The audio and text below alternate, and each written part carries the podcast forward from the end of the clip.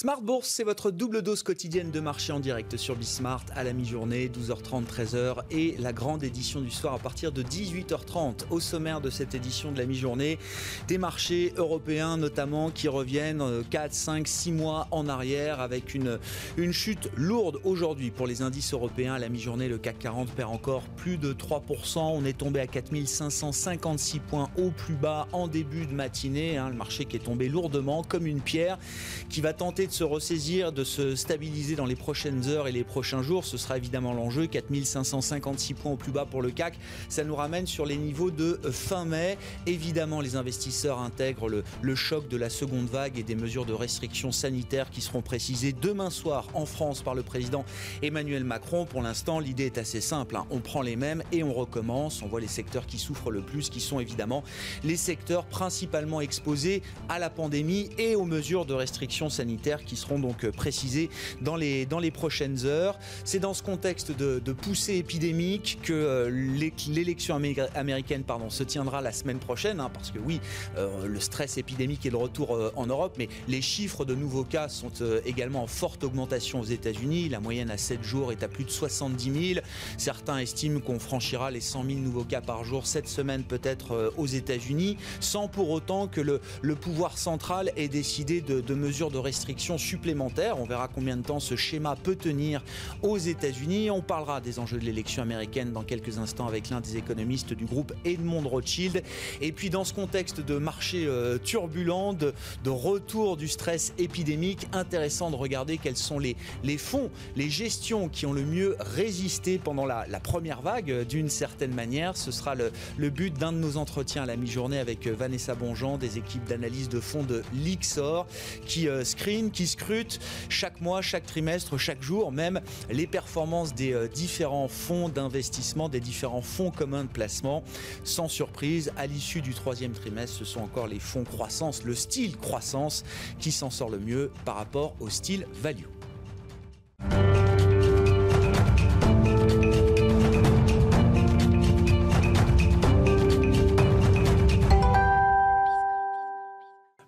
Rechute donc pour les indices européens, une glissade, une chute qui se poursuit aujourd'hui. On était à 4900 points en clôture vendredi dernier. On se retrouve à 4600 points et moins pour le CAC 40 à la mi-séance. Les infos clés du jour à retenir, c'est avec Nicolas Pagnès depuis la salle de marché de Bourse Directe. Le CAC 40 est toujours dans le rouge et oscille autour des 4600 points à la mi-journée, alors que la prise de parole d'Emmanuel Macron ce soir à 20h focalise l'attention des investisseurs. Le président de la République française s'exprimera à la suite de deux conseils de défense prévus hier et aujourd'hui. Celui-ci devrait annoncer de nouvelles mesures restrictives au niveau national, mesures restrictives qui sont d'ailleurs depuis deux jours le lot de toutes les anticipations. Deux scénarios semblent pour l'heure être étudiés par le Conseil de défense. Tout d'abord une avancée de l'heure de couvre-feu en semaine complétée d'un confinement le week-end, tandis que la deuxième option serait l'instauration d'un confinement national pour une durée de quatre semaines.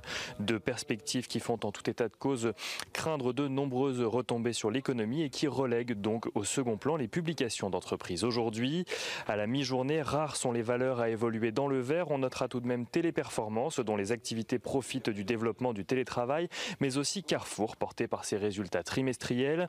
Carrefour qui publie un chiffre d'affaires en hausse de 8,4% à données comparables, grâce notamment à une bonne dynamique de ses ventes en France, mais aussi au Brésil, qui voit les ventes progresser de 26%.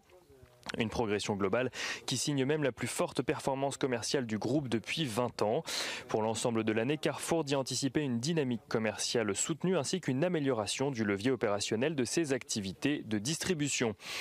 Peugeot, qui publiait ses résultats trimestriels également aujourd'hui, voit son chiffre d'affaires reculer légèrement par rapport à son niveau de 2019, mais voit sa division automobile gagner 1,2% sur la même période.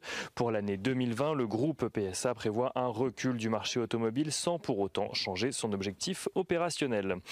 Valeo annonce de son côté un chiffre d'affaires en baisse de 6% au troisième trimestre. Cela n'empêche pas l'équipementier automobile de constater une très forte reprise d'activité sur la période et de revoir à la hausse ses objectifs pour l'ensemble du second semestre. Il anticipe désormais une marge supérieure à 12% du chiffre d'affaires contre les 10% prévus initialement. M6 publie de son côté un chiffre d'affaires en recul de plus de 15% sur les 9 premiers mois de l'année, avec une marge opérationnelle en retrait de près de 2 points par rapport à 2019.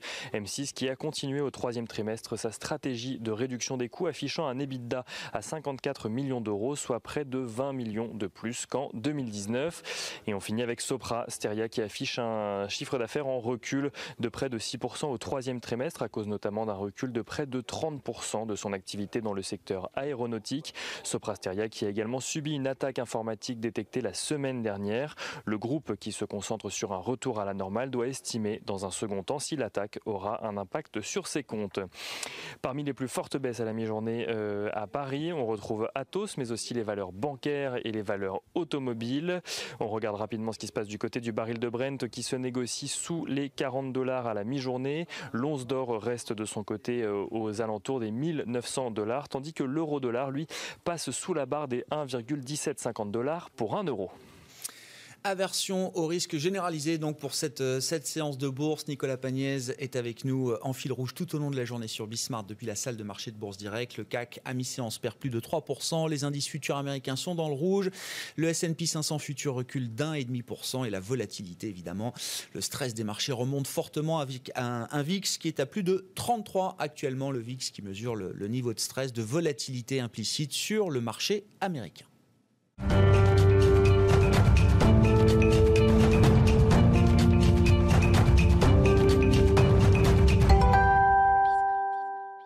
Et c'est donc dans un contexte particulier que se tiendra dans une semaine maintenant l'élection présidentielle américaine. Manuel Malecki est avec nous par téléphone pour évoquer les enjeux de ce scrutin, économiste au sein du groupe Edmond Rothschild. Bonjour et bienvenue Manuel. Merci beaucoup d'être avec nous. On parlera des enjeux économiques, je vous rassure, mais il y a, un enjeu très immédiat qui est l'enjeu sanitaire. Et je disais, le contexte de ce scrutin euh, est, déjà très particulier avec une poussée euh, épidémique qui, euh, qui est également très importante aujourd'hui aux États-Unis. Hein. Les chiffres de nouveaux cas remontent fortement. On est à plus de 70 000, je crois, en moyenne sur les sept derniers jours. Manuel, qu'est-ce qu'on peut dire de ce facteur sanitaire épidémique dans le contexte de ce, de ce scrutin présidentiel? Évidemment que l'épidémie est un facteur important au sein du, scrutin présidentiel. Euh, c'est ce qui a changé d'ailleurs un peu les, perspectives au niveau des, opinions, euh, puisque avant la crise, on pensait que, Donald Trump avait de très très bonnes chances de gagner, que maintenant il est, euh, il est beaucoup moins favori puisque c'est Biden qui l'est. maintenant, je pense que c'est plus les conséquences de l'épidémie et en particulier les conséquences économiques qui vont impacter les choix des électeurs que en tant que telles l'épidémie et la crise sanitaire. Est-ce que la, stratégie sanitaire américaine, qui est quand même de préserver au maximum l'économie, est-ce qu'elle a est-ce qu'elle a malgré tout une, limite, euh, Manuel? Il y, a, une réalité qui est la, pression hospitalière, qui est la réalité pour, euh, pour tous les pays euh, aujourd'hui. Est-ce que les États-Unis ont encore un peu de marge de manœuvre ou est-ce qu'ils risquent de devoir en urgence prendre des mesures de, de restrictions sanitaires, peut-être dans les prochains jours, les prochaines semaines, si jamais on a un décalage de quelques jours entre la situation européenne puis la situation américaine? Bah, de toute façon, il y a toujours un lien très fort en fait entre l'aspect sanitaire et économique, parce que si, si vous n'avez pas de, une bonne situation sanitaire, euh, clairement, ça va impacter l'économie, en particulier euh, de par euh, le comportement des individus qui vont chercher à, s'éloigner les uns des autres pour éviter la, transmission du virus. Et des, études de la Banque mondiale montrent qu'environ 70% du coût d'une épidémie n'est pas lié à l'épidémie en tant que telle, mmh. mais elle est liée au phénomène de restriction, c'est-à-dire au fait que les gens s'éloignent à la distanciation sociale. Donc, il est difficile de, de ne pas lier l'un à l'autre. Maintenant, il semble que les États-Unis ont une résilience par rapport euh, à, la crise sanitaire euh, qui, euh, qui fait qu'ils sont prêts à subir un choc plus fort pour ne pas trop entamer l'économie et son fonctionnement. Mm les enjeux économiques, euh, alors effectivement, et, notamment l'idée des Bidenomics euh, manuels, puisqu'il y, a quelques mois encore, Joe Biden était plutôt perçu comme un, épouvantail, et puis euh, au fur et à mesure, notamment des développements épidémiques aux, États-Unis, la probabilité d'une victoire démocrate est, montée en puissance, au point que le marché semble plutôt bien s'accommoder aujourd'hui du, du, programme économique d'un Joe Biden et d'un Congrès qui pourrait être totalement démocrate demain. Qu'est-ce qu'on peut dire à ce sujet, Manuel? Alors déjà, c'est vrai que Joe Biden, bon, c'est quelqu'un qui est connu euh, au sein de, disons des, États-Unis, puisqu'il était quand même vice-président. Et clairement, sur l'échiquier politique, il peut pas être considéré, comment dire, sur la, partie extrême du, Parti démocrate. Il est plutôt vers, vers le centre. Donc c'est quelque chose qui a tendance à, à, rassurer le marché. Maintenant, il est clair que son programme, en fait, il l'a clairement annoncé, c'est euh, beaucoup de dépenses, euh, donc environ euh, environ 6 à 7 milliards de 6 à 7 milliards de dépenses en plus sur les 10, les 10 prochaines années et une augmentation des impôts pour les grandes entreprises et les ménages les plus aisés, qui serait environ de 3 de 3 000 à 4 000 milliards sur 10 ans. Donc il y a la bonne nouvelle pour les entreprises, c'est que s'il y a plus de dépenses, s'il y a plus de, de, baisse d'impôts pour, euh, pour les classes moyennes, forcément, ça aura un impact positif sur la croissance, euh, au moins à court terme, et donc ça va stimuler l'économie. Maintenant, la contrepartie pour les entreprises, ça va être une remontée euh, du taux facial d'imposition qui repasserait, qui passerait à 28%. N'oublions pas que c'est pas le taux qui était, qui, c'est toujours un taux qui est plus faible que ce qu'on avait avant, avant la réforme fiscale de Donald Trump. Donc, euh, donc euh, les entreprises américaines réussissaient à, fonctionner euh, avant la réforme fiscale de Donald Trump. Donc même cette remontée d'impôts, si elle a un impact négatif sur les entreprises, c'est pas quelque chose qui est non, qui non plus complètement insurmontable. Donc on comprend bien qu'à partir de là, le marché on va dire, est plutôt confiant et puis aussi avec la, avec le, le, ticket le ticket démocrate qui est plutôt un ticket rassurant d'un point de vue d'un point de vue de politique économique. Est-ce qu'il faut imaginer un, séquençage de la, de la mise en œuvre du programme de Joe Biden? Alors on se projette dans, le, cas où Biden euh, l'emporte et, avec une victoire également au Sénat, euh, Manuel. Beaucoup dans le marché estiment qu'on aura euh, les dépenses publiques, les dépenses fédérales d'abord, et que pour les hausses d'impôts, on verra peut-être euh, plus tard, une fois que la crise sanitaire économique sera, euh, apaisée. Est-ce que c'est un séquençage qui paraît euh, rationnel sur le plan politique et économique, Manuel? Bien sûr, c'est un, un, séquençage qui paraît extrêmement rationnel puisque euh, on a bien vu que les États-Unis sont intervenus très fortement euh, pendant la, première phase de la crise du Covid, euh, donc avec presque 3 000 milliards de, soutien budgétaire, sans compter aussi le très fort soutien de la, Fed qui devrait continuer. Et donc clairement, la priorité du prochain gouvernement américain sera de soutenir l'économie, sans doute à travers un plan de relance, que ce soit les républicains ou les démocrates. Et ensuite viendra le moment de des hausses d'impôts, de, la question de la soutenabilité de la dette euh, et, du déficit. Mais clairement, le premier point, ce sera avant tout euh, un objectif de, soutien à l'économie américaine quand on regarde les, axes de dépenses qui sont privilégiés aujourd'hui par, euh, Joe Biden et son, équipe, euh, Manuel, est-ce que à terme, sur un temps long, est-ce que ces, axes stratégiques de, dépenses fédérales sont à même de euh, recréer de la croissance potentielle aux États-Unis? Mm, bah, voir, je pense que de ce point de vue-là, oui, parce que bah, Joe Biden, en fait, il a à la fois, comme je disais, une volonté de soutenir les classes moyennes, mais il a aussi une volonté de d'emmener les États-Unis vers euh, vers une espèce de révolution technologique, en particulier vers la transition énergétique et euh, une, économie plus verte, plus écologique. Donc, il a clairement annoncé que dans son plan, il avait la volonté de, de, de, développer tout ce qui était nouvelles technologies, tout ce qui était économie verte, et aussi en, en gardant des fondamentaux très importants, comme par exemple la question des infrastructures. Donc il a un plan de 2000 milliards sur 4 ans euh, pour soutenir les infrastructures américaines, euh, pour les remettre à, niveau, puisqu'il y a eu un sous-investissement qui a mené à un, vieillissement de, de, ces domaines-là. Donc, de ce point de vue-là, on peut, on peut trouver une forme d'équilibre dans, dans, le plan de Joe Biden qui est euh, à même d'apporter de la croissance potentielle aux États-Unis. Hmm. Beaucoup estiment sur le plan international que, Joe Biden, euh, une victoire de Biden permettrait de revenir à un fonctionnement euh, plus multilatéraliste, euh, manuel. Dans quelle mesure, jusqu'où est-ce que effectivement une victoire démocrate modifierait la relation entre les États-Unis et l'Europe, entre les États-Unis et la Chine, sur la forme et sur le fond, j'entends. Il faut voir que hum, par rapport à cette question-là, Donald Trump a quand même beaucoup changé les règles du jeu puisqu'il est passé d'une diplomatie assez classique, on va dire, à quelque chose de plus personnel, euh, où il a mis la négociation quasiment au niveau des, euh, chefs d'État et non pas comme ça se faisait avant au niveau des ministres ou des, ou des secrétaires d'État. Donc dans la forme, euh, il est tout à fait probable que Joe Biden reviendra à quelque chose de plus classique euh, en donnant les orientations et en offrant en fait euh, après les négociations au niveau des, euh, ministres par exemple. pourquoi la forme est importante?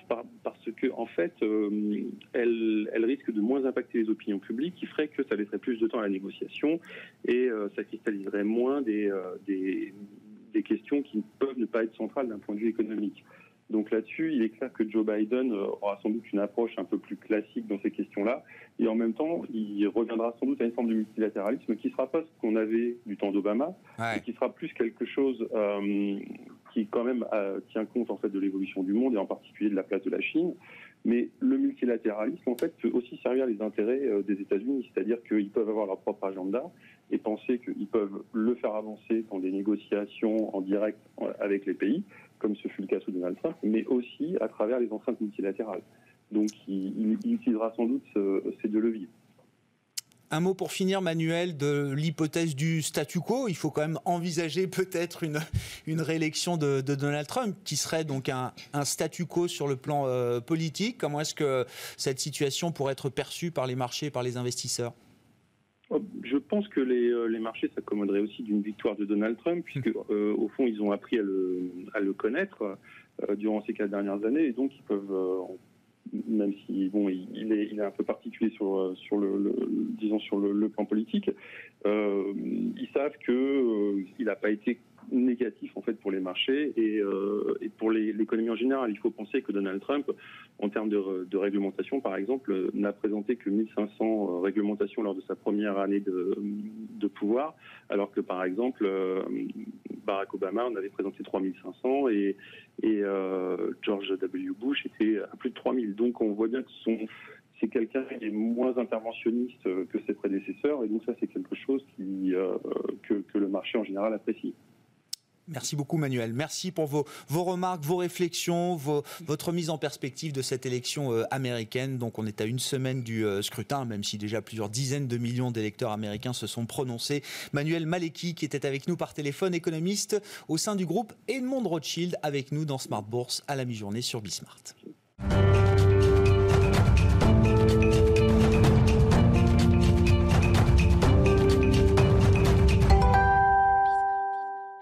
Quelles sont les stratégies d'investissement qui euh, fonctionnent le mieux en ces temps euh, troublés sur les marchés euh, en général même? Vanessa Bonjean est avec moi en plateau pour évoquer justement les, les fonds qui arrivent à sortir les meilleures performances au terme ou quasi au terme de cette année 2020. Bonjour et bienvenue Vanessa. Bonjour. Vous êtes senior fund analyste chez Lixor, c'est-à-dire que vous passez vos journées à évaluer, regarder les performances de plus d'une centaine de, de fonds, c'est ça en Europe Vanessa, avec un observatoire trimestriel sur le troisième trimestre qui nous apprend quoi de plus, euh, Vanessa? Que c'est toujours les mêmes qui s'en sortent le mieux? Voilà, c'est malheureusement euh, ou heureusement, euh, on n'a pas. un enseignement on, important. On n'apprend pas grand-chose de plus, euh, en tout cas sur les styles de gestion, où comme on l'avait vu au premier trimestre, au deuxième trimestre, vraiment ces gérants de croissance, donc les gérants qui vont acheter des belles valeurs avec des grosses franchises d'activité, qui mènent le marché dans la gestion active.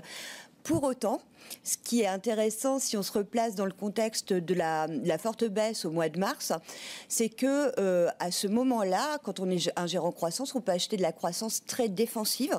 Et on avait vu à ce moment-là la santé, par exemple, qui avait extrêmement bien résisté, et des secteurs de croissance plus cycliques, notamment dans les industriels, qui avaient été euh, vraiment à la peine. Moi, ce que j'observe et l'enseignement que, que je trouve important sur le troisième trimestre, c'est que ces gérants-là, ceux qui ont le mieux performé, ont bénéficié au-delà de l'effet euh, d'une bonne sélection dans les titres de la santé, comme on avait pu voir auparavant, vraiment de la, du rebond de, de valeurs de croissance cyclique. Et ça, c'est un signe intéressant ah parce que c'est une question qu'on se pose aujourd'hui sur le rebond du cycle, euh, avec des valeurs, euh, alors je pense à des DSV Panalpina dans le, le transport et la logistique, Sika dans les matériaux de base, qui font vraiment partie des meilleures contributions à la performance de ces gérants. On reste dans la croissance, mais il y a, euh, je dirais, une, euh, une mini-rotation euh, vers le cycle qui s'est enclenché. Oui, je comprends, c'est intéressant. L'univers croissance est quand même suffisamment large, suffisamment vaste pour profiter aussi de différentes phases de marché, très défensives quand il le faut pendant les chocs de marché mars-avril. On espère qu'on revivra pas de chocs de marché de cette intensité en tout cas, mais dans les périodes plus apaisées, de reprise, et c'est vrai que le troisième trimestre a été marqué marqué quand même par la reprise post-confinement dans les, économies euh, développées, on est capable de trouver de la croissance visible, régulière, y compris dans des parties plus cycliques. Y compris dans des parties plus cycliques. Euh, alors il y a la technologie, on parlait de la santé, où on voit bien la résilience. La technologie, c'est un secteur sur lequel on peut se poser la question du cycle. Et euh, de la même façon que je, que je parlais de, de valeurs industrielles et, et, de matériaux de base, dans la technologie, un titre comme ASML Holdings fait partie de des très bons contributeurs à la performance, alors qu'on se dit bah, les semi-conducteurs, c'est ultra cyclique. Oui, mais encore une fois, euh, quand on fabrique les machines qui servent aux semi-conducteurs, on a une espèce de, visibilité long terme euh, qui aide. Ceci étant, et, euh, et c'est un point intéressant, les, publications de résultats nous montrent que même sur ces sociétés très visibles comme SAP, oui on peut être surpris par le cycle. Euh, et donc, un gérant croissance peut être surpris également euh, par euh, une visibilité, même si elle est forte, un tout petit peu moindre que ce que le marché avait, avait anticipé. très très clair pour des valeurs qui sont souvent, comme on dit, pricées pour la perfection. Absolument. En cas qui ne souffrent aucune déception. Juste quand même une question concrète, euh, le, top 3 ou le top 5 des fonds là qui s'en sortent le mieux, on peut peut-être euh, citer les, maisons mères de, ces fonds pour identifier un petit peu quand même les, gagnants en termes de, style et de, performance. Et puis vous avez cité quelques exemples de valeurs. Est-ce que dans les caractéristiques de ces, de ces gagnants en termes de fonds, est-ce qu'on trouve des, oui, des valeurs qui sont détenues, surdétenues parfois par euh, les meilleurs performeurs euh, sur le, trimestre écoulé? Absolument. Alors dans les gagnants, euh, on a eu ces gérants croissance et ces gérants aussi avec les small et mid cap qui étaient parmi les gagnants. Donc nous, quand on regarde notre palmarès, on a des, des, gérants comme BlackRock, Continental European Flexible, Échiquier, euh, Agénor, euh, SRI Midcap Europe, donc, euh, et aussi Alliance Europe Equity Gross. Donc à la fois des gérants qui achètent des grandes capitalisations, d'autres qui achètent plutôt des, des moyennes valeurs.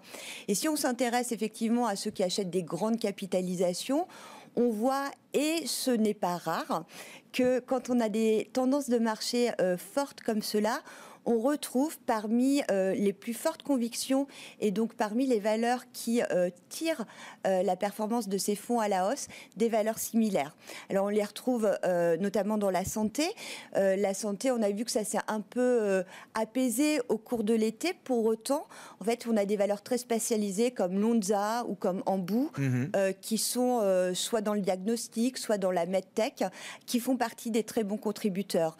on a dans les industriels et les matériaux, j'en parlais tout à l'heure, DSV, euh, ça peut être aussi Hexagone euh, dans les équipements de mesure euh, de haute technologie qui font partie de ces valeurs. Alors ça ne veut pas dire qu'ils ont tous les mêmes titres en portefeuille, mais ce sont des gérants de conviction avec des portefeuilles forcément plus concentré. On n'est pas sur des gens qui achètent 200 valeurs dans un 20, portefeuille. 40 lignes, souvent, c'est euh, entre 40 et 60 pour, les, pour les plus diversifiés, mais ça signifie euh, qu'on peut avoir des positions à 5, 6, 7, 8 dans leur, euh, leur plus grande position.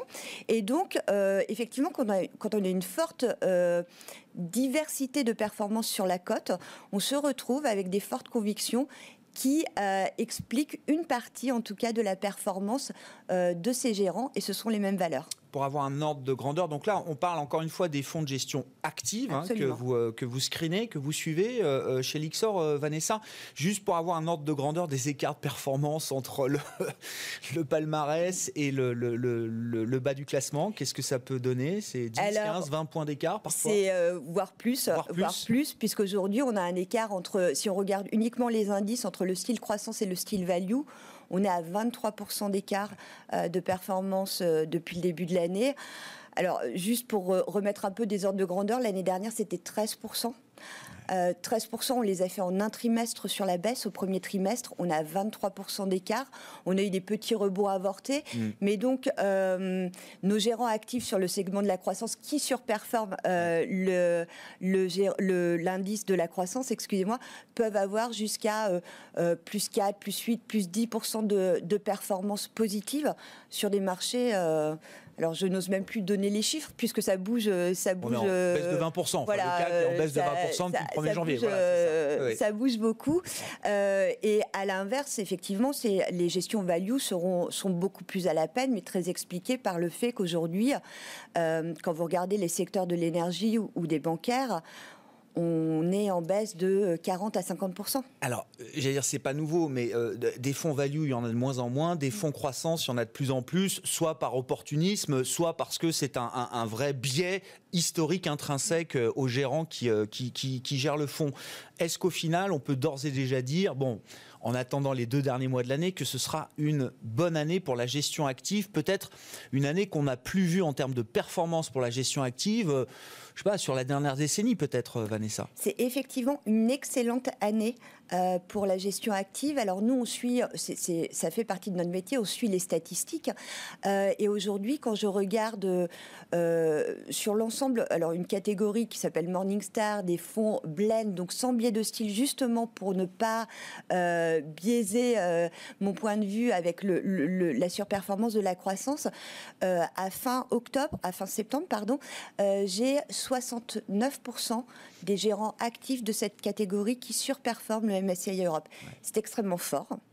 Euh, c'est en moyenne très long terme entre 60 et 65 très long terme, en sachant que euh, on se remet en mémoire les dernières années qui ont été extrêmement compliquées euh, pour les stock pickers parce que parce que beaucoup de rotation, parce que euh, des marches, des concentration aussi des performances autour des gafam. Hein. Absolument. C'est compliqué d'avoir 25% d'Apple, de, Google, d'Amazon dans ces fonds. Oui, absolument. Donc donc c'est une très très bonne année et pas seulement parce que les gens, les gérants ont bien performé pendant la baisse, parce que ça c'est un peu une une idée que les gens ont, euh, oui, la gestion active, ça marche euh, quand ça baisse. Euh, en fait, il y a une grosse partie de la performance qui a été faite justement sur le rebond.